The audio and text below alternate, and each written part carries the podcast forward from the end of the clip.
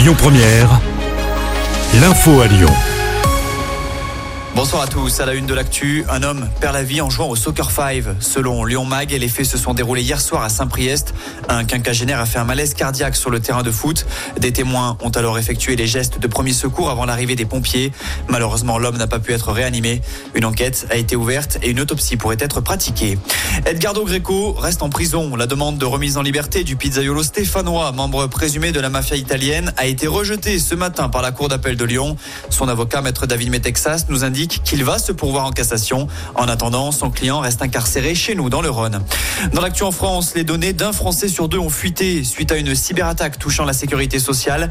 Les pirates ont récupéré l'état civil, le numéro de sécu, encore les dates de naissance. Par contre, les informations bancaires et médicales n'ont pas été divulguées. 33 millions de personnes sont concernées. La CNIL, le gendarme du numérique, a ouvert une enquête.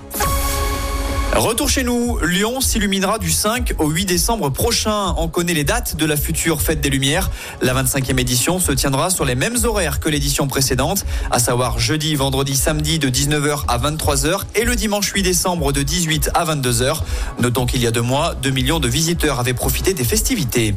On poursuit avec une info route. Vigilance ce soir sur la 7 Nord si vous souhaitez rejoindre la 47 pour vous rendre à Saint-Etienne. La bretelle de bifurcation sera fermée entre 21h et 6h du matin en raison de travaux d'entretien dans le secteur. Et puis ça va souffler fort. Ce soir, le Rhône bascule en vigilance jaune au vent. L'alerte va débuter à 21h. Des rafales de 65 km heure sont notamment attendues dans la lyonnaise.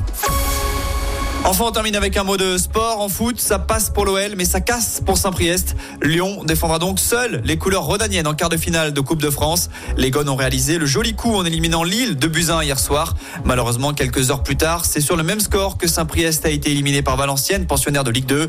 Les amateurs ont craqué à 10 minutes de la fin de la partie. Le tirage au sort est prévu ce soir. Les Lyonnais seront fixés à partir de 20h. Et puis en basket, l'Asvel est en Espagne. Les Villeurbanais affrontent Vitoria dans le cadre d'une nouvelle rencontre d'Euroleague. Le coup d'envoi sera donné à 20 Écoutez votre radio Lyon Première en direct sur l'application Lyon Première, lyonpremière.fr et bien sûr à Lyon sur 90.2 FM et en DAB+. Lyon Première